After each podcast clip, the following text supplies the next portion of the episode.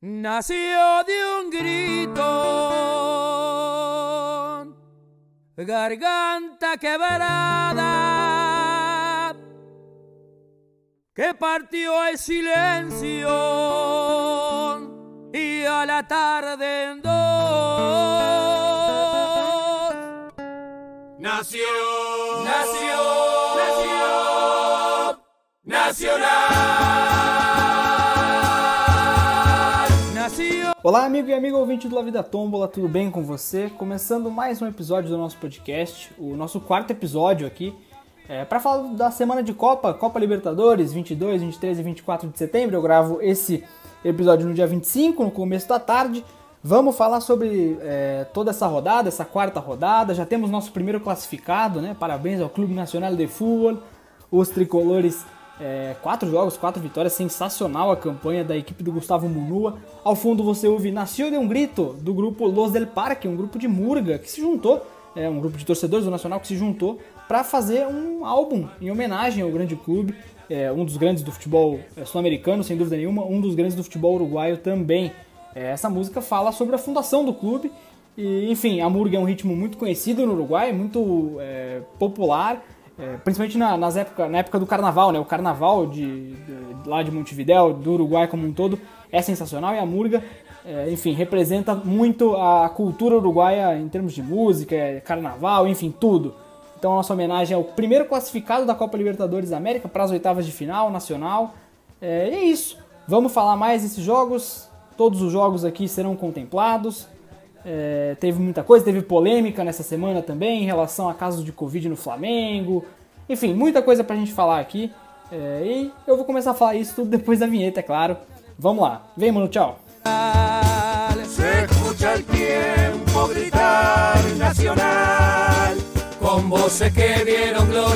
Se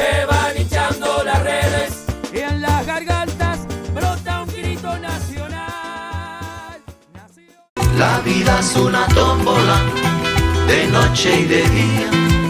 La vida es una tómbola y arriba y arriba. La vida es una tómbola de noche y de día. Bom, assim como no outro podcast, vamos fazer é, em ordem de dias e de horários, né? não em ordem de grupos. Começando pelo primeiro jogo da terça-feira, às 19h15, Barcelona e Flamengo, pelo grupo A. É um jogo envolto em polêmicas, né? É, muitas notícias em relação a, a- essa partida, em relação principalmente aos casos de Covid na equipe do Flamengo.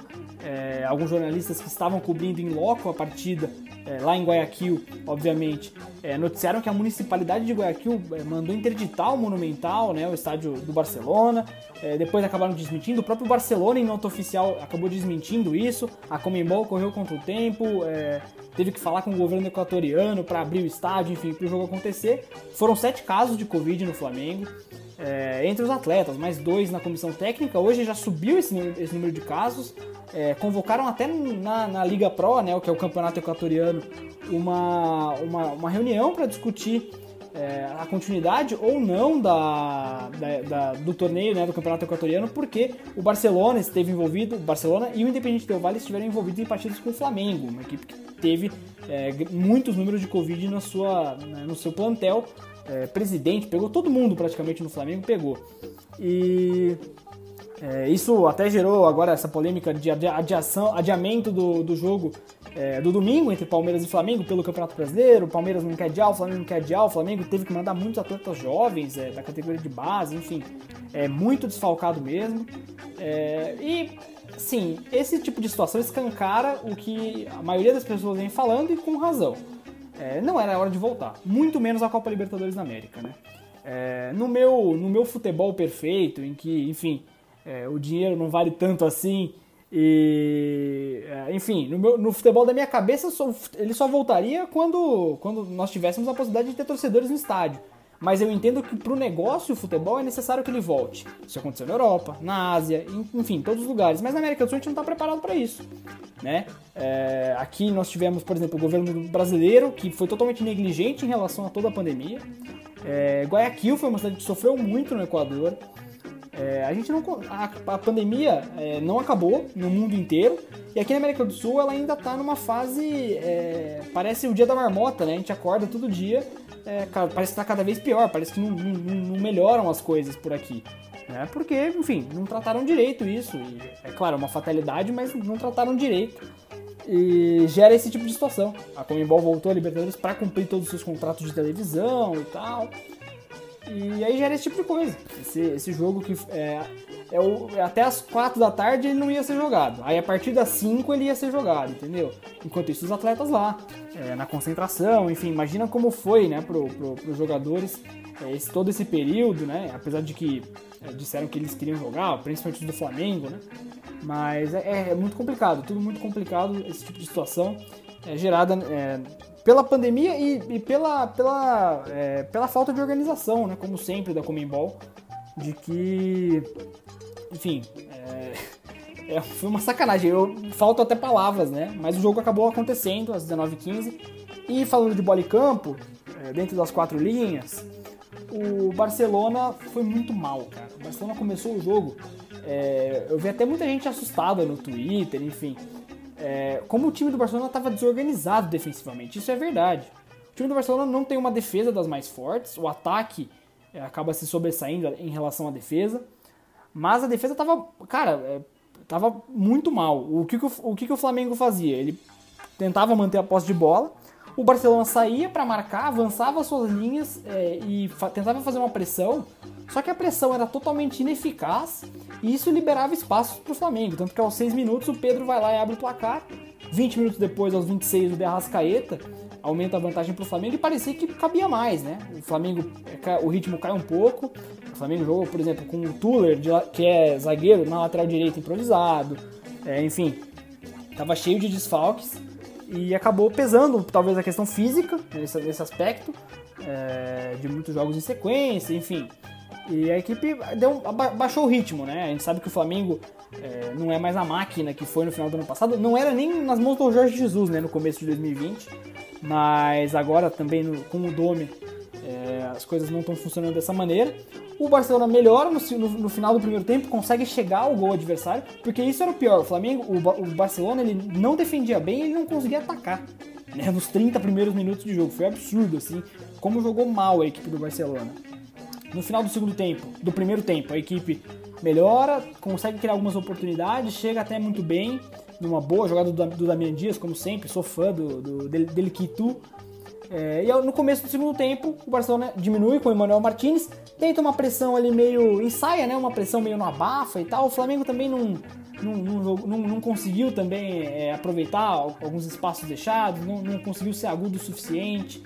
É, e o jogo acabou em 2 a 1 mesmo, uma boa vitória para o Flamengo, né? Na recuperação é, de uma derrota por 5 a 0 para o Independente Del Valle, que é um time muito bem treinado, é um time muito bom, mas não é para tomar de 5, né? Ainda mais o Flamengo. É, e, cara, é, o Barcelona foi uma das grandes decepções para mim dessa fase de grupo, sem dúvida nenhuma. Nenhum ponto somado em quatro jogos. Depois da fase preliminar ótima que fez, eu imaginava que a equipe pudesse estar um pouco melhor. O Fabian Bus precisa ajeitar bem essa defesa. E o ataque perdeu muito, cara. Sem o Fidel Martinez, a equipe perde muito, porque não tem um jogador com a mesma característica que ele. Ele era um atacante que definia muito bem, mas que era rápido também ao mesmo tempo, jogava bem nas costas do adversário. Agora você tem o Christian Coleman, que é um cara mais paradão, e o Jonathan Alves, que também se movimenta bem, mas não é o Fidel Martinez, não, não é tão bom quanto o Fidel Martinez. Gosto do Jonathan Alves, que entrou no segundo tempo, inclusive. Mas o Fidel faz muita falta, né? Ele que foi pro futebol chinês, é bom lembrar. É, boa vitória do Barcelona, do, do Flamengo, chega a 9 pontos no grupo. O Barcelona é, matematicamente. Não, já, já, já tá eliminado. Matematicamente tem chance de chegar na, na Sul-Americana, mas é bem difícil também. Dois gols marcados e 10 gols sofridos pro, pro Barcelona. É mole, cara. Como jogou mal o Barcelona nessa fase de grupos. É, depois de uma fase preliminar fantástica, bateu o progresso com facilidade, o Sporting Cristal também numa boa. É, venceu o Cerro Portenho, que está imbatível no campeonato paraguaio desde que voltou. Mas aí chegou na fase de grupos e não conseguiu render. É, já foram todos os jogos em casa, agora joga dois fora contra o na próxima rodada contra o Júnior e depois contra o é, Independente Del e o Flamengo joga em casa. Quer dizer, vamos ver se vai jogar, né? Se todos esses casos de Covid, eu não sei como é que vai funcionar. A Comembol deixou bem claro, nesse, antes desse jogo, inclusive Barcelona e Flamengo, o que, que ela queria. Joga. Vai colocar o Fraldinha em campo, vai colocar o Sub-13, mas joga. Não interessa. É, a gente não tem responsabilidade mesmo com nada, né? Vamos, vai jogar. Joga do jeito que der. Se der pra colocar é, o, o, o, o sósia do Gabigol, já se dispôs, né? Se colocar o sósia do Gabigol, tá valendo. A Comembol deixa. E deixa escrever também, não tem problema. Mas é sacanagem. É, vamos pro, pro jogo do grupo B agora, Tigre e Bolívar. É, o Tigre, cara, é, não é uma equipe das melhores. Esse jogo eu acabei não, não conseguindo assistir com toda a minha, minha atenção. Eu fiquei com Barcelona e Flamengo na TV. É, Tigre e Bolívar eu, eu assisti por é, meios é, alternativos de streaming. E o Tigre abre o placar com o Pablo Magnin como tá bem, né, o Pablo Magnin, ele que, lembrando, é uma contratação para essa reta final dos grupos da Libertadores. Ele estava no Sarmiento de Junín, da, da, da, Argentina, da segunda divisão. O Tigre, é bom lembrar, o Tigre joga a segunda divisão lá na Argentina. É, ele fez 15 gols em 20 jogos pelo Sarmiento de Junín. E em dois jogos pelo Tigre marcou os dois gols da equipe, né? Na derrota por 4x1 semana passada contra o Guarani e agora no empate contra o Bolívar 1x1. É, muito bom, muito bom atacante, finaliza muito bem. É, o Bolívar tentou sair para o jogo, é, conseguiu um empate num erro crasso de saída de bola do Gonçalo Marinelli, goleiro do Tigre, e o Marcos Riquelme pôs para dentro. Marcos Riquelme, que repito mais uma vez, ele não tem nenhum parentesco com o Juan Román Riquelme, né? Apesar de ser argentino também o, o Marcos. É, empate que acaba sendo meio ruim né, para as duas equipes. O Bolívar ainda tem mais chances de, de se classificar. O Tigre é, depende de um milagre para garantir a vaga na, na, na, segunda fase, né? Precisa, é, enfim, vencer todos os jogos e torcer para o Guarani, perder todos e para o Bolívar também não somar mais de três pontos. O próximo jogo do Tigre é, é em casa contra o Guarani e o Bolívar pega o jogo mais difícil do grupo, que é contra o Palmeiras, né? Fora. Então, é, resultado que acaba sendo ruim para os dois, pior para o Tigre, que estava numa situação é, pior ainda. O Bolívar consegue ainda sonhar com uma, va uma vaga na, na, fase, na, próxima fase, né? Eu gosto desse time do Bolívar, cara. É que o, é eu acho que o grupo, ele foi um pouco. Esse grupo ele é bem definido, né? Palmeiras é, favorito para ser líder, Guarani favorito para ter a segunda vaga. É, e o Tigre é o pior time do grupo. O Bolívar fica, acaba ficando em terceiro, né? No final das contas. E acho muito difícil que essa, essa a classificação escape da mão do Palmeiras. Né? Acho muito, muitíssimo difícil. E do, do, do, do, Guarani também. Mas tem jogo, né? O, o Bolívar, inclusive, recebe o Guarani na última rodada em casa. É, dependendo dos resultados, ainda, ainda com, com possibilidades. E às 19h15 o jogo do classificado e homenageado né, na, na, entrada. Nacional, Estudiantes de Mérida 1, Nacional 3 pelo grupo F. É, cara, o Nacional fez uma, teve uma estratégia, o Gustavo Munua, é, o técnico da equipe do Nacional, ele colocou um time muito reserva para jogar. É, se eu não me engano, quatro é, jogadores do, do, time dito titular da equipe viajaram para Venezuela. O Nacional foca todos os seus, o seu, o seu, é, seus esforços para a rodada do fim de semana do Campeonato Uruguaio contra o Liverpool, é, contra o Liverpool, Liverpool, né, enfim, é, contra o Liverpool lá de, de Belvedere. É, jogo único da rodada, fim de semana não tem rodada no, Uruguai, só no próximo. E vale a liderança para o Nacional, aproveitar o, o, tropeço do Rentistas no Campeonato Uruguaio e por isso que o Munua mandou o time reserva, né, um time sub-23. É, apenas quatro jogadores de, que, que, que, começaram o jogo não eram, é, não tinham menos de 23 anos. Né. Quatro não, minto, três o Luiz Merria, goleiro, o lateral direito, o Armando Mendes, Armando Mendes não, o Matias Soares, que começou esse jogo, e pela esquerda o Ayrton Colbo. O resto, todo mundo acima de, de, de, de 23 anos. É, e o Nacional foi lá e venceu com autoridade, aos 6 minutos gol do Thiago Vecino, é, o Renzo Orihuela aumenta a vantagem, é, o zagueiro jovem, essas duas são jovens promessas, né? O Thiago Vecino é atacante e o Orihuela é zagueiro, também joga pela lateral direita, mas é mais zagueiro do que qualquer coisa. É, o Thiago Vecino ele só não tem espaço nesse time do Nacional porque o titular é o Berrecio, né?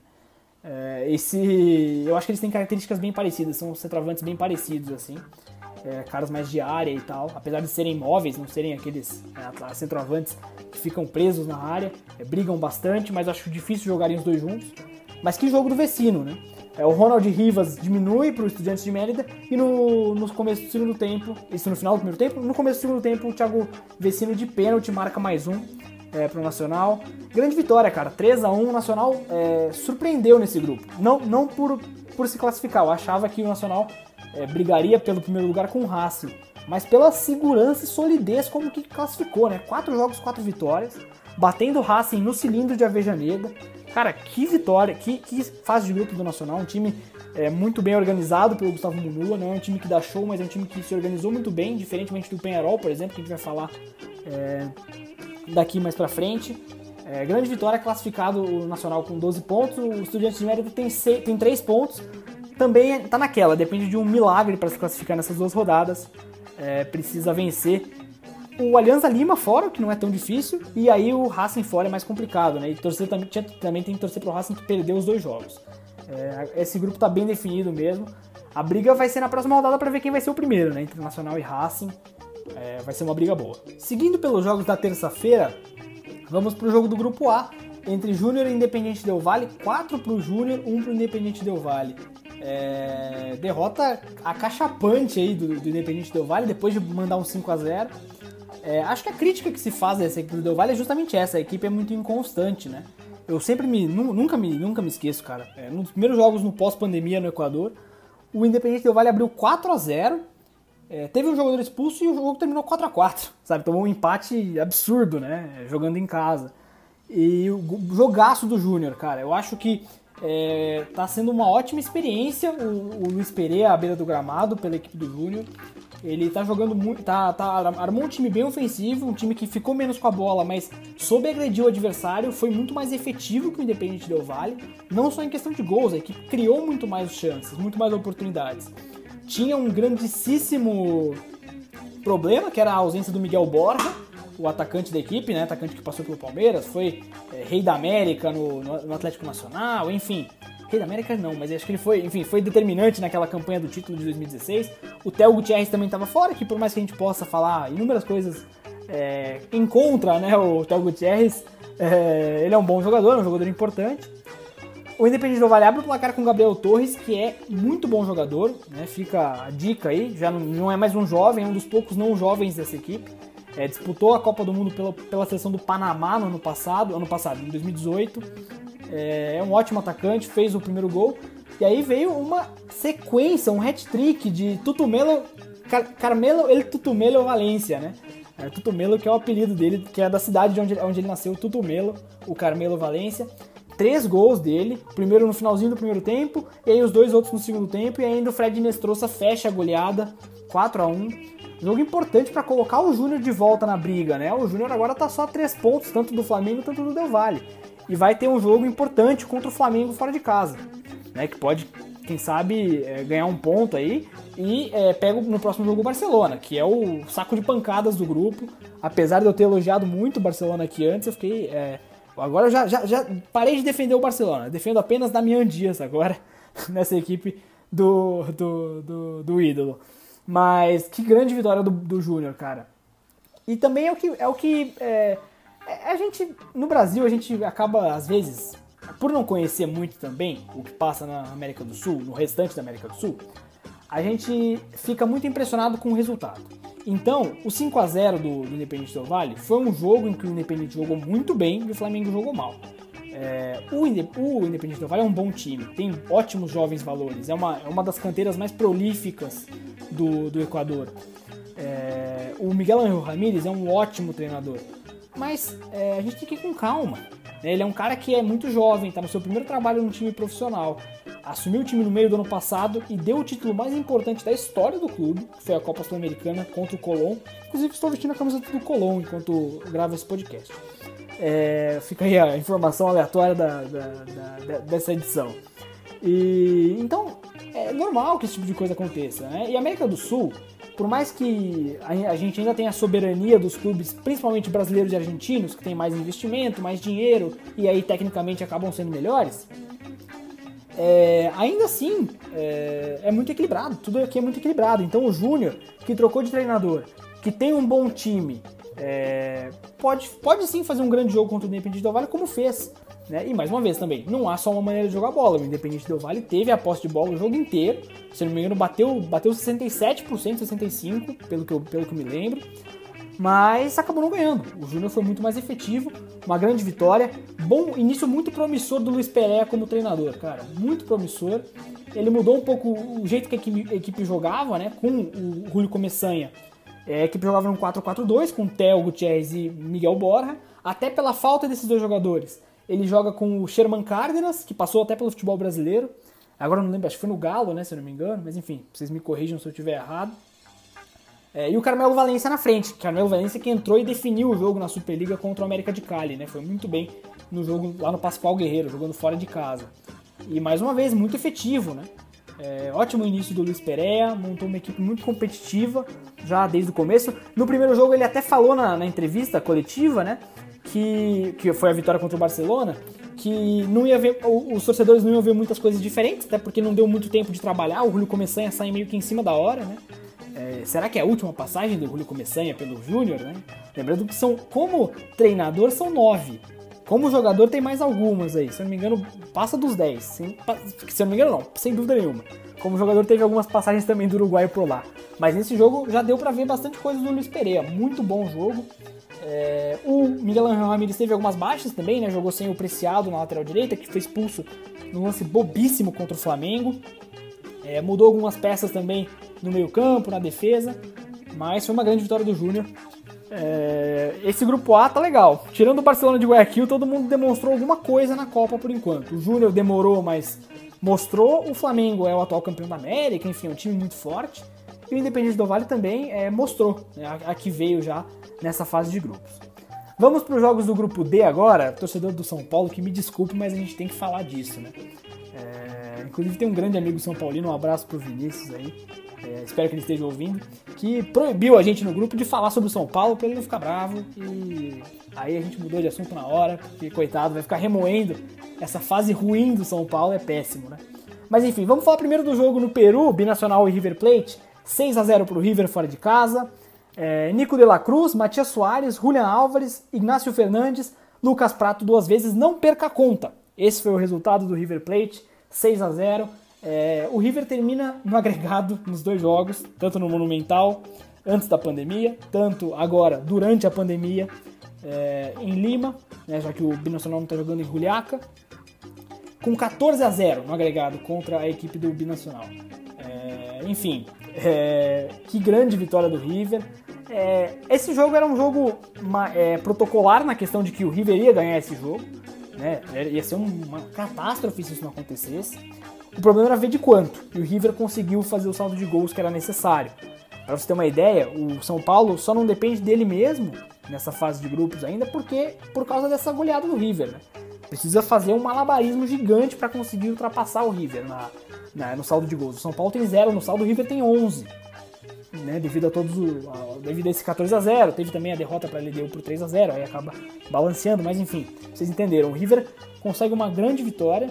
É muito bom ver o Lucas Prata de volta cara a um, a um nível assim é, melhor. Ele, ele foi muito mal naquela final de 2019 da Libertadores e ficou marcado aqui no Brasil por isso. Às vezes a gente tem é, uma ideia de que o Prato por ser um cara grande um cara é, largo né um cara forte ele não é mirradinho é, dele ser um cara pesado, mas ele não é. Ele é um atacante de muita mobilidade, muita movimentação. Ele entrou e foi muito bem, entrou no top 10, no top 11, na verdade, de maiores artilheiros da história da Libertadores, com esses dois gols. E, enfim, é uma peça importantíssima pro, pro River, é, não só para ser reserva, para ser titular, quem sabe, é, daqui a um tempo. Eu, eu, por exemplo, prefiro o Prato do que o Matias Soares, que é, é titular nesse ataque, né? O ataque agora está sendo formado por Julian Álvares, Matias Soares e Santos Borré. É, mas enfim, que grande vitória do River, 6 a 0 é, O Binacional é uma equipe fraquíssima, né, cara? É, trocou de treinador, o treinador foi embora. Meio que aconteceu com o Delfim também, né? Que perdeu o treinador para uma equipe maior, por ter sido uma surpresa. É, o técnico do, do Binacional foi para o Sporting Cristal. É, e é uma equipe fraca, e sem jogar em Juliaca, que é um lugar que é difícil de chegar, que tem altitude né, a seu favor, é, fica muito frágil. Fica muito frágil. E como né, eu li algumas brincadeiras, no, no, lá no alto é. Enfim, lá em Juliaca é, é, um, é um tigre. No, em, Lima, ali na, na, sem altitude, é um, é um gatinho, no máximo. Né? E tem três pontos que foram conquistados contra o São Paulo lá naquela primeira rodada. É, acho que não, vai, não, não vão somar muito mais do que isso, não. É, grande vitória do River, 7 pontos, é o segundo colocado do grupo, e o Nacional Lanterna com 3. E aí vamos falar de São Paulo e LDU. É, 4 a 2 para LDU. Christian Martinez Borja fez o primeiro, Johan Julio é, marcou duas vezes no final do, do, do segundo tempo. É, e esse foi o panorama do primeiro tempo do São Paulo. Um time, mais uma vez, apático. Eu sinto que o time do São Paulo, é, isso é uma, uma, uma, visão minha aqui, claro. Eu acho que o time do São Paulo, fisicamente, ele é muito frágil. Por que, que eu digo isso? É, em momento nenhum eu, eu, eu, vejo que falta raça pro time do São Paulo. Mas o time, ele me parece que ele, ele é. Ele, os, os outros times sempre correm mais que o São Paulo. Né? O River fez isso depois de seis meses sem jogar e ele deu a mesma coisa. Impôs um ritmo diferente. É, fora que o Fernando Diniz não está conseguindo acertar nada nesse time. Nem a construção ofensiva, que era o grande, grande trunfo dele nos outros trabalhos, tanto no Atlético, tanto no Fluminense, no próprio Audax. É, e, não, e também não se ajeitou defensivamente, que era o, o, tendão de Aquiles dele, né? Que ele tinha que ajeitar. O time não consegue funcionar em nenhum dos dois lados do campo. Toma esse 3 a 0 da LDU, que é um time muito bem treinado pelo Pablo Repeto, é um time que tem bons jogadores. Estava sem, nesse caso, o Júnior Sornosa, por exemplo, mas é, o, Johan, o Johan Julio entrou e fez dois gols, né? O Matias Sunino está indo muito bem, o uruguaio pela ponta direita. O Christian Martinez Borja é bom atacante. É, eu gosto muito do, do Ezequiel Piove, foi muito bem, está indo muito bem o volante é, argentino, ex-almagro, nessa equipe, dá uma, uma sustentação boa ali pro time. É, e o Pablo Repeto conseguiu mais uma vez, é uma equipe competitiva. Né? O Pablo Repeto, é bom lembrar, ele fez o, ele, ele é o Miguel Angel Ramírez 2.0, digamos assim. Né? Porque ele, conseguiu, ele, ele foi ele que levou o Independente Del Vale àquela final contra o Atlético Nacional. São estilos de jogo, estilos de jogo diferentes. O Repeto monta um time um pouco mais pragmático. Pelo menos a LDU está sendo um pouco mais, é, digamos, é, um pouco mais pé no chão. E, enfim, é, consegue uma grande vitória. O Nacional, o São Paulo diminui com o Brenner, que entrou muito bem. É, o Diniz até falou isso, depois virou meme na coletiva, né? Que o time no segundo tempo ganhou de 2 a 1 é, mas é que essa frase, pelo que eu vi, ela foi tirada de contexto, né? Ele, estava elogiando os meninos, que entraram realmente muito bem. Às vezes falta um pouco dessa perna mais jovem e tal, e desses caras talvez é, com um fôlego maior, com talvez um pouco mais de motivação, não sei. E o Brenner entrou muito bem, só que depois o Bilharce fez um golaço. Ele entrou no segundo tempo, o Bilharce no lugar do. do. do, do Zunino, Matias Zunino. Eu tinha notado aqui, é que a minha anotação ficou ruim, vou me, cornetar, me auto-cornetar aqui. Golaço do Bilharce. É, e depois o Trellis diminui a vantagem, voltando a marcar o Trellis 4 a 2 é, Grande vitória da LDU e o São Paulo parece um time à deriva, né? Só que aí você me pergunta, o que, que é bom, o que, que vamos fazer então agora no São Paulo? Demite o Diniz? Para trazer quem? Para ter tempo de treinar o quê? É, é, muito complicado, a situação do São Paulo é realmente complicada, e nesse grupo está muito complicada, né? A LDU chega a 9 pontos, lidera com certa tranquilidade ali, até porque joga com o Binacional em casa, então é assim, é, vai atrás de uma goleada nesse jogo, é, tenho quase certeza disso. E o, e o, São Paulo agora com 4 pontos, é, é, o terceiro colocado do grupo. É, enfim, precisando fazer um ótimo resultado em Avejaneda contra o River, né? Que o River tá jogando, vai jogar no Libertadores de América. Isso vai ser interessante, né? Ver o River jogando Libertadores de América. Nada mais faz sentido no mundo. O mundo pós-pandemia é uma grande mentira. o River, lembrando, está jogando no, no, estádio do Independiente pela questão da, da, de umas reformas que estão saindo no Monumental de Nunes e tal, uma remodelagem de algum, algumas partes do, do, do estádio. É, projeto bem legal, inclusive. E o São Paulo fecha a, a, a, o grupo com o Binacional, né? Que negócio, São Paulo também, se não garantir a classificação, tem uma vaga na Sul-Americana, né? Que, é claro, o torcedor de São Paulo não quer, mas é melhor que nada, eu, eu, eu imagino esse ponto. Grande vitória da LDU por 4x2 e o São Paulo é um time à deriva. É, infelizmente, né, ver um time tão tradicional, tão forte do futebol sul-americano é, dessa, dessa maneira. E acredito que a classificação é muito difícil. Acredito sim. Torcedores do São Paulo que me desculpem, mas acho que eles também não estão tão confiantes assim no tricolor paulista. Bom, vamos é, da terça-feira para quarta, onde né, nós tivemos três jogos na 7-15. Atlético Paranaense 2, Colo-Colo 0 pelo grupo C, primeiro jogo. Felipe Campos contra e Gabriel Soaço contra, os dois antes dos 15 minutos, né? E o Atlético conseguiu uma grande vitória em casa contra um Colo-Colo que estava sem o Esteban Paredes, que é o principal jogador, né? O decano dessa equipe, interminável, o Esteban Paredes. E, enfim, o Pablo Mouche saiu logo cedo lesionado. A equipe do Eduardo Barros conseguiu é, ser efetiva, venceu um bom jogo contra o Colo-Colo, um Colo-Colo em crise. É, para mim, o Colo-Colo ele, é, ele briga com o Penharol para ser o pior desse grupo, sem dúvida nenhuma, em termos de bola mesmo. É, e o Atlético consegue uma grande vitória, chega a 9 pontos, o Colo-Colo fica com 6 na terceira colocação, o Atlético lidera o grupo. Eu não tenho muito a dizer sobre esse jogo, não foi o jogo que eu, que eu fiquei prestando mais atenção. É, até porque, é, sem, sem é, querer pagar de engenheiro de obra pronta, é, eu imaginei que seria uma vitória do Atlético meio que tranquila, assim. O time do Colo-Colo tá muito mal. O Alberto Rara, ele ainda é meio interino, né? O Eduardo Barros também, mas o Alberto Rara não conseguiu fazer esse time jogar de jeito nenhum. O time tá perto da zona de rebaixamento no Campeonato Chileno. E o Atlético, por mais que não esteja tão bem, venceu um clássico recentemente contra o Coxa. É, tá melhorando um pouco tá melhorando um pouco. Não teve o desfalque, por exemplo, teve o Thiago Heleno dessa vez, não foi desfalque, ele que desfalcou o time lá em Cochabamba, jogador importante. Não teve o Walter, mas teve outras peças voltando. É, boa vitória do Atlético. É, não tenho muito a dizer mais sobre o jogo do Furacão, mas que é, ótimo resultado, né? Um grupo é, difícil, embolado, em que ninguém está muito bem, né, em termos de jogar bola, não estão jogando tão bem. São três times que não vivem, dois times que vivem em fases ruins, Penharol e Colo-Colo. O Atlético que está nesse vai não vai, né, é uma fase não boa e não ruim também. E o Jorge Lustermann que não jogava fazia, desde março, né, não jogava faz, já fazia seis meses. Então uma vitória importantíssima do Atlético. Também no mesmo horário, Defesa e Justiça 2, Olímpia 1, lá em Florencio Varela, na Grande Buenos Aires. Que vitória do Defensa e Justiça e como joga bem a equipe de Hernan Crespo, cara. Teve mais posse de bola, jogou melhor. É, é um time que funciona muito bem. Perdeu muitas peças importantes né, no meio da pandemia, mas conseguiu se remontar e conseguiu, talvez não com peças tão boas em termos técnicos, mas que funcionam taticamente muito bem também. E o Defensa e Justiça venceu do, do Olímpia do Daniel Garneiro, que não voltou bem na Copa Libertadores. É, e que vitória, cara. 2 a 1 Washington Camacho fez o, gol, o primeiro gol aos 20 numa sobra de bola. Brian Romero é, no início do segundo tempo, aos 17 minutos. O Isidro Pita diminui para o Olímpia, o primeiro gol dele com a camisa do decano do Paraguai. É, só que o Olímpia teve mais um jogador expulso, Ernesto Cabageiro foi expulso ali é, logo depois do. do é, uns 5, 6 minutos depois do segundo gol do, do Defensa e Justiça. Que vitória, hein? Embola o grupo. Pro Santos acaba sendo bom, porque fica meio que assim, é, eu me distancio aqui, a gente vai falar daqui a pouco da vitória do Santos. E aí, o Defesa e Justiça e Olímpia brigando por essa segunda vaga mais embolados e mais atrás do Santos. Então, pro Santos acaba sendo bom e pro Defesa e Justiça também muito bem. Que recuperação do Defesa e Justiça, cara. Perdeu os dois primeiros jogos é, na, na, Libertadores, é, na fase de grupos, e venceu os outros dois, né?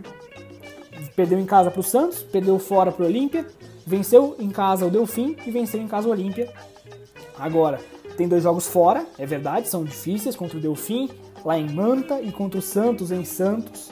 São é, jogos bem difíceis. É, o Delfim mostrou que o Santos não teve vida fácil, apesar do Delfim não ser tão, uma equipe tão temida assim, não é um binacional da vida. É, então, é, grande vitória do Defensa e Justiça, chega a 6 pontos, enquanto o Olímpia fica com 5. O Olímpia decepcionando na Libertadores por enquanto. É, mas isso, né? Falta isso pro Daniel Garneiro. Ele que foi campeão paraguaio é, desde que chegou no Olímpia, ele só é campeão paraguaio. Né? Agora acho que vai perder o apertura para o Cerro Portenho, que está imparável, mas estava muito bem, está muito bem no comando do Daniel Garneiro, precisa acertar um pouco melhor esse time na Libertadores. Mais um expulso, sem Rock Santa Cruz, né? ele começou no banco. Enfim, derrota decepcionante do Olímpia. E do outro paraguaio também. O Libertar que perdeu para o Caracas fora de casa, o jogo foi na capital venezuelana, é, no Olímpico da Universidade Central da Venezuela. É, e o Caracas venceu por 2 a 1 o Libertar pelo jogo pelo grupo H.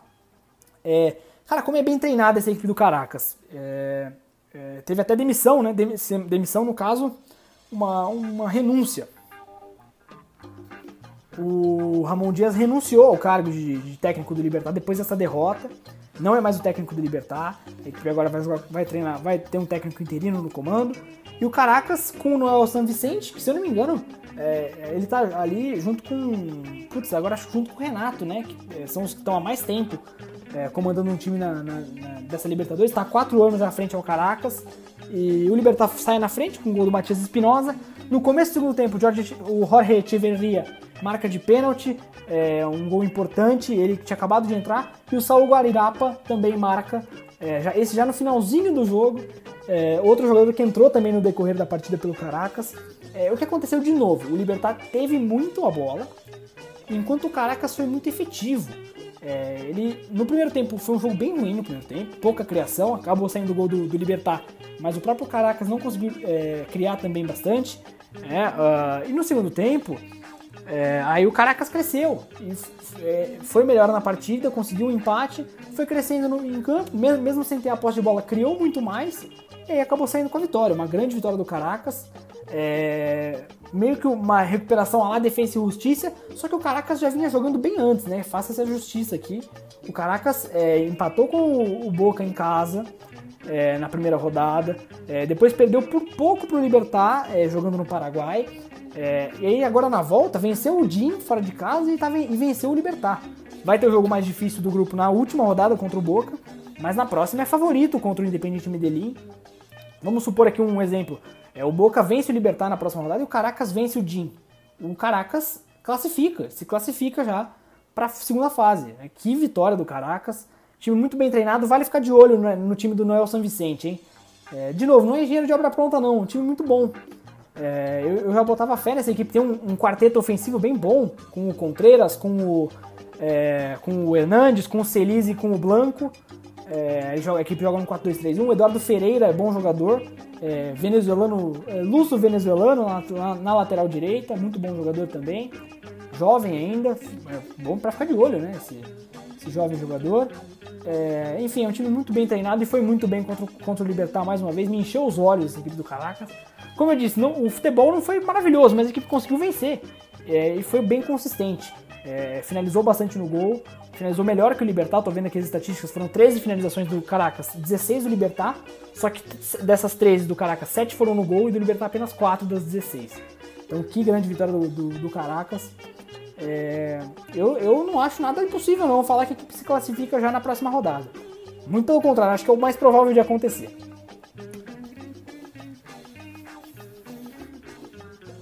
Bom, vamos falar agora dos jogos das 21h30.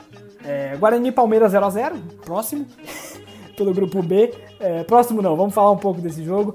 Cara, como o time do Palmeiras é um time sem ideias, né? Acho que isso todo mundo sabe, o torcedor palmeirense ainda mais, mais ainda. É, cara, o time do Palmeiras é um time que tem a bola, né? Isso ninguém pode falar, porque o time não tem posse de bola. Terminou com 58% contra 42% do Guarani. Só que o número de finalizações é absurdo. O Guarani finalizou 13 vezes no gol, enquanto o Palmeiras finalizou 4. Sabe? O Palmeiras ele foi para o Defensores del Chaco, Defensores del Chaco que, não, querendo não perder. Tanto que é, nas entrevistas depois isso ficou claro. É, e aí, a equipe, é, quem não entrou para ganhar, fica difícil de ganhar o jogo, né? E o Guarani é uma equipe muito bem treinada. O Gustavo Costas, ele monta um time que sai muito bem no contra-ataque. E contra um time que tem bastante a bola e é, e não, e é ineficaz na, na, criação, por mais que tenha bastante a bola, o time do, do Guarani rende, rende bem. Né? Ele funciona bem nessa, nessa situação. E foi assim, teve mais chances, criou muito bem. É, foi sorte do Palmeiras não ter perdido esse jogo, né, no meu ponto de vista. Uma grande partida do Guarani. É, claro, tecnicamente pesa também. É, falta. O time do Palmeiras é melhor que o time do Guarani. Mas é, o Guarani jogou muito melhor, muito melhor mesmo. Uma grande partida do Fernando Fernandes, que é um 9 que é, faz de tudo, faz bem o pivô, sai bem da área, é, funciona muito bem nessa função. Foi muito bem contra o Corinthians na pré-Libertadores. E agora é, foi bem também contra o Palmeiras, apesar de não ter marcado. Mais uma vez o Cecílio Domingues entrou bem, quase que ele resolveu a partida de novo, né? Bom lembrar que o Cecílio Domingues ele entra quando o jogo tá 1 a 1 na vitória do Guarani contra o Tigre. E resolve o jogo, faz gol, dá assistência, cria muitas chances. Bom jogo do Guarani. É... E o Palmeiras, mais uma vez, cara. É um time que ele empata muito, porque às vezes falta um pouco de vontade de ganhar, e falta também criatividade muitas vezes. É, né? Então, é... enfim, esse resultado até que foi meio esperado. Eu, eu, só imaginei que o Guarani conseguiria marcar um gol até o final do jogo, porque o Palmeiras foi muito mal, é... abdicou de atacar e deixou o Guarani é, crescer no jogo, mesmo sem ter a bola. Então, é, mais uma atuação bem ruim do Palmeiras, é, mas um resultado não tão ruim, para a gente ver como que é, às vezes o resultado não, né, não, não, é sinônimo de, de performance, nem vice-versa. É, vamos falar agora do grupo E. Dois jogos do grupo E. É, América de Cali e Universidade Católica, 1 a 1 É, só fazer um disclaimer aqui rapidinho, a Comembol sacaneou, né? Ainda mais eu que tento assistir todos os jogos da, da Libertadores, é, colocando quatro jogos às nove e meia na quarta-feira é sacanagem, né? Eu fiquei com uma tela no Guarani Palmeiras, a outra no Grenal, não vi nada de Alianza Lima e Racing e vi uns flashes de América de Cali e Católica, né? Claro, vi todos os melhores momentos depois para falar um pouco melhor aqui. Mas, enfim, um jogo é, que acaba, o resultado acaba sendo ruim para os dois, é, e bom até para os brasileiros. É, o Duvan Vergara abre o placar numa saída no, no, início do jogo, depois de uma saída bem ruim do Dituro. É, o goleiro da Católica tentou sair jogando ali com o pé e acabou entregando para o Duvan Vergara, que está muito bem no, nessa equipe do América de Cali, que também é uma equipe que perdeu muitos nomes depois da pandemia, inclusive o seu técnico, né? Agora é o Juan Cruz Real no comando, antes era o Alexandre Guimarães, brasileiro costarricense. É, e o, a Católica não conseguiu render tão bem assim. Teve um pênalti perdido aos 8 minutos pelo Luciano Almeida, que é um ótimo jogador, mas perdeu esse pênalti que teria sido muito importante. E o Zampedri é, é, empatou o jogo. Resultado que acaba sendo ruim para os dois, né? É, o, o, a Católica queria embalar uma boa sequência depois de vencer o Grêmio com autoridade em São Carlos de Apoquindo, mas não conseguiu. É, as duas equipes enfrentam os brasileiros né, na próxima rodada.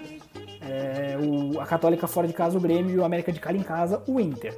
É, bom, Vamos pro Grenal agora, o torcedor do Inter que me desculpe, o torcedor do Grêmio pode já começar a abrir aquele sorriso no rosto. É, mais uma vitória do, do, Renato Gaúcho sobre o Eduardo Coudet.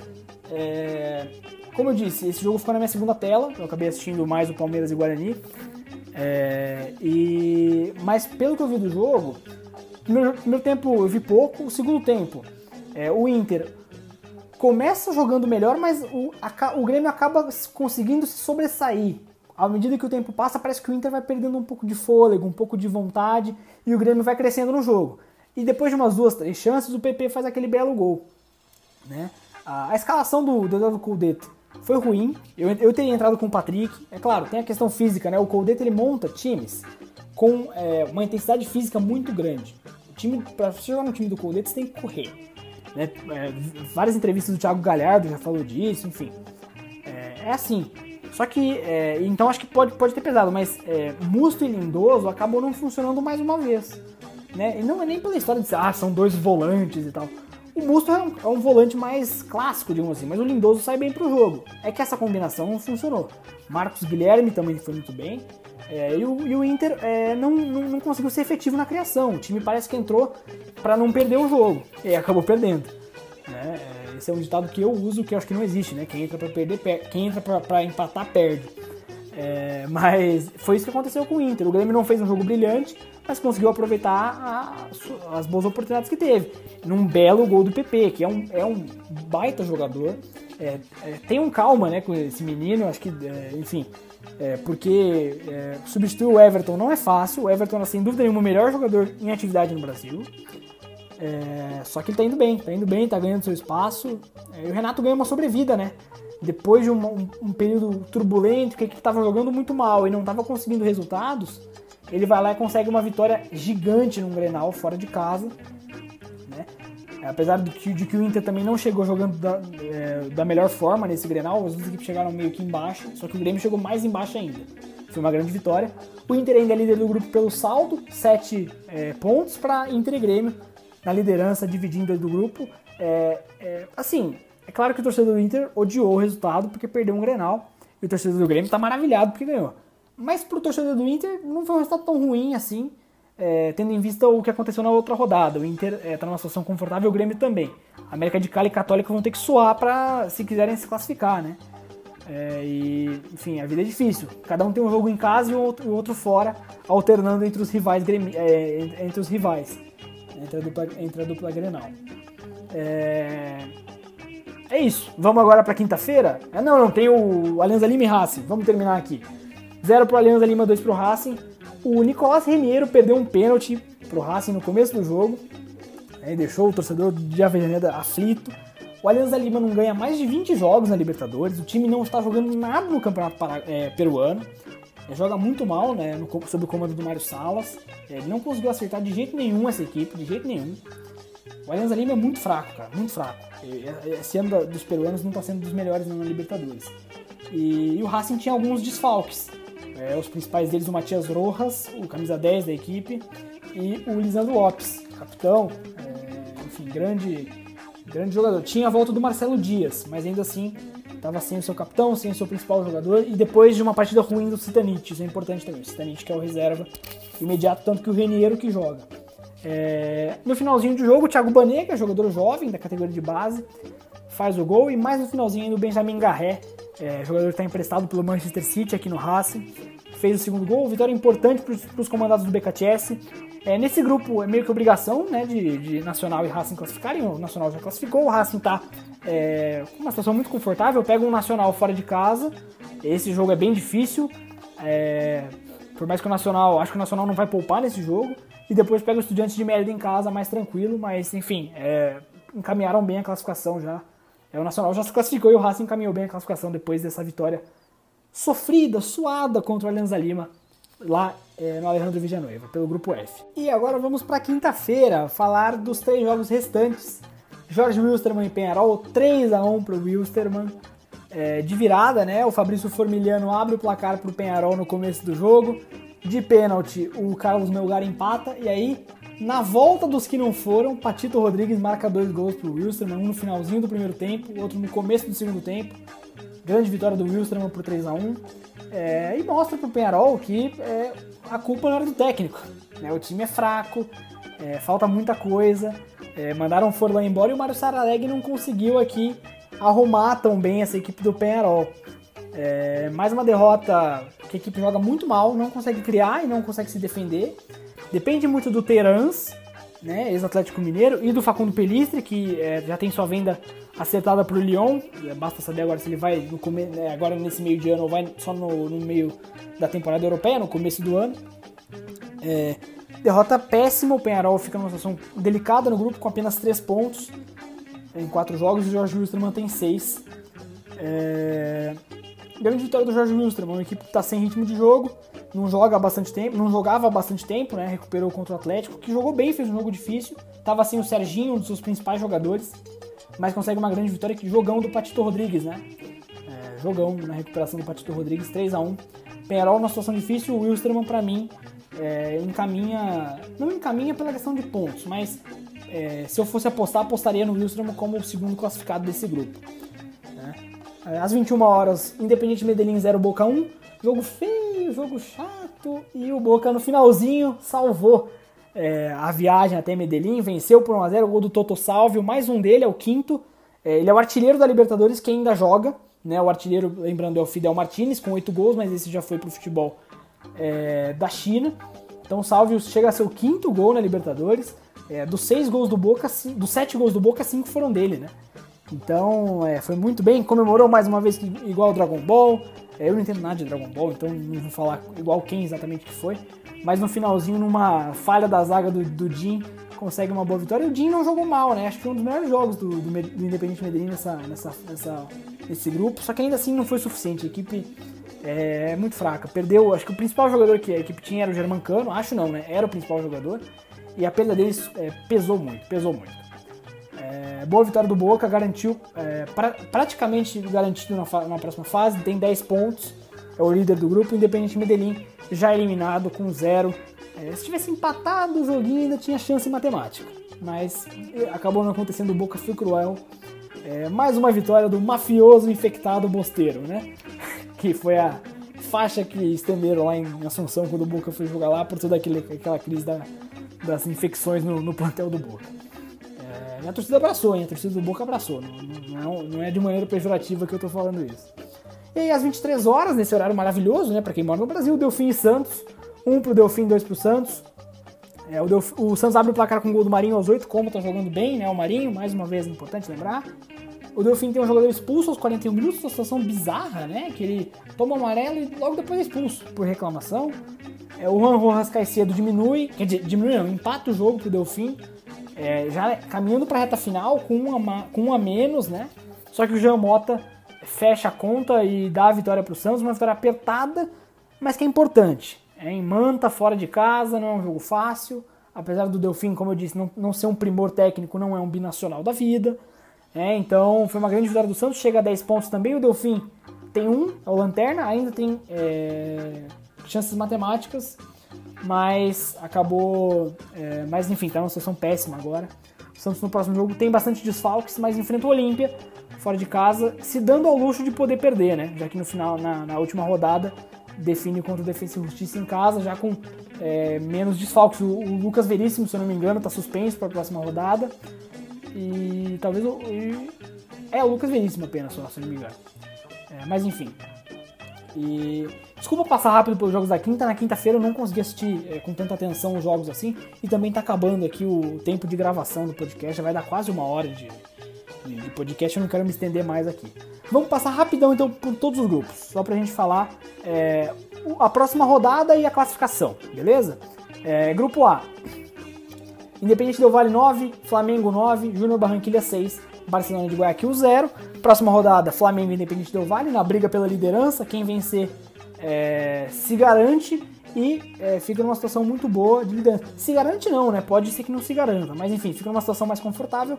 E aí, Júnior e Barcelona em Barranquilha, jogo importante para o Júnior para reafirmar o interesse e a possibilidade de classificação contra o já eliminado e patinho feio desse grupo, é, Barcelona de Guayaquil. Grupo B, Palmeiras 10, é, Guarani 7, Bolívar 4, Tigre 1. Palmeiras e Bolívar, prova de fogo para o Bolívar. Jogo muito difícil, fora de casa, contra o melhor time do grupo, em termos é, técnicos, né? não necessariamente em termos de, de, performance de jogo de bola. Mas é, 10 pontos para o Palmeiras é, e o Bolívar tem 4. Um jogo importantíssimo para o Bolívar e para o Palmeiras também para garantir já o primeiro lugar desse grupo.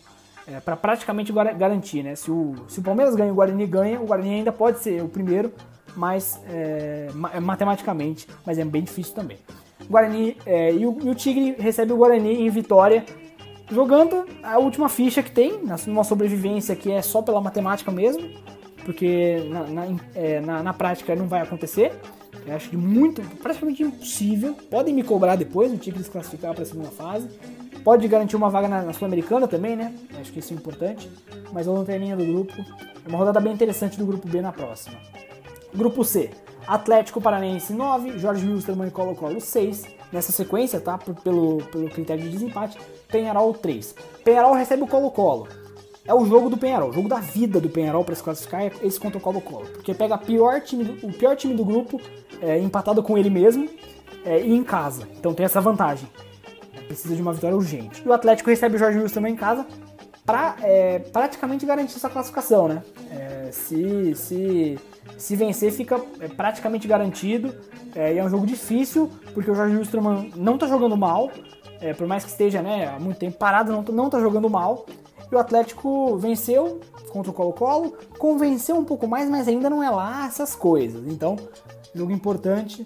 É... Eu, vou, vou, dar, eu vou, é, vou, voltar e dar meus palpites, tá? No grupo A, eu acho que passam Del Vale e Flamengo mesmo, por, por mais que o Júnior esteja jogando bem.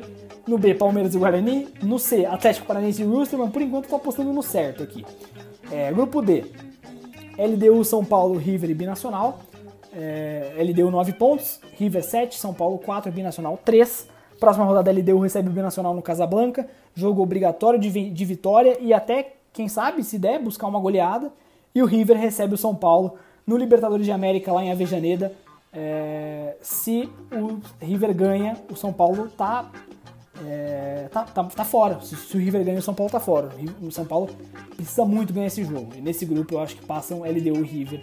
Eu acho que o São Paulo não consegue é, dar a reviravolta. Grupo E. É, Inter 7, Grêmio 7, América de Cali 4, Universidade Católica 4. É, próxima rodada Grêmio Católica na Arena do Grêmio é, América de Cali Inter no Pascoal Guerreiro em Cali. Esse eu também vou nos brasileiros. Também não, né? Esse eu vou nos brasileiros. Acho que passam. É, se o Grêmio não tivesse vencido o Grenal, eu apostaria na Católica. Mas como venceu o Grenal, é, em termos matemáticos, está é, numa situação boa, né? Uh, grupo F, Nacional 12 já classificado, bom lembrar. Racing 9, Estudiantes de Mérida 3, Alianza Lima 0. É, Nacional e Racing no Parque Central, jogão na próxima quarta-feira e Alianza Lima Estudiantes de Mérida é, em, é, em, Lima, no Peru. Esse, esse grupo nacional está classificado, não preciso dar palpite, para mim a segunda vaga será do Nacional, do Nacional, do Racing. Né? Grupo G, Santos, Defesa e Justiça, Olímpia e Delfim. Santos 10, Defesa e Justiça 6, Olímpia 5, Delfim 1. É, próxima rodada Olímpia e Santos, é, no Paraguai, e Delfim Defensa e Justiça em Manta, em Hokai, no estádio, no estádio Hokai. Nesse grupo eu, eu. Cara.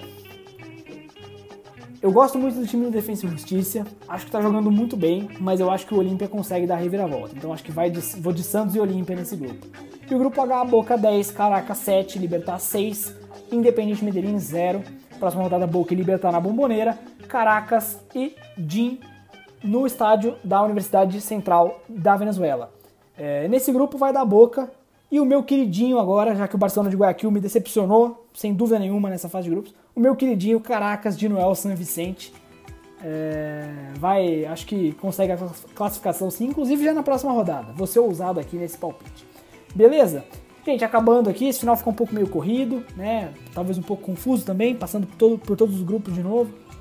É, mas é isso, se você gostou, pô, me siga nas redes sociais, é, tem todos os meus links é, aí na, na, na, descrição dos podcasts sempre.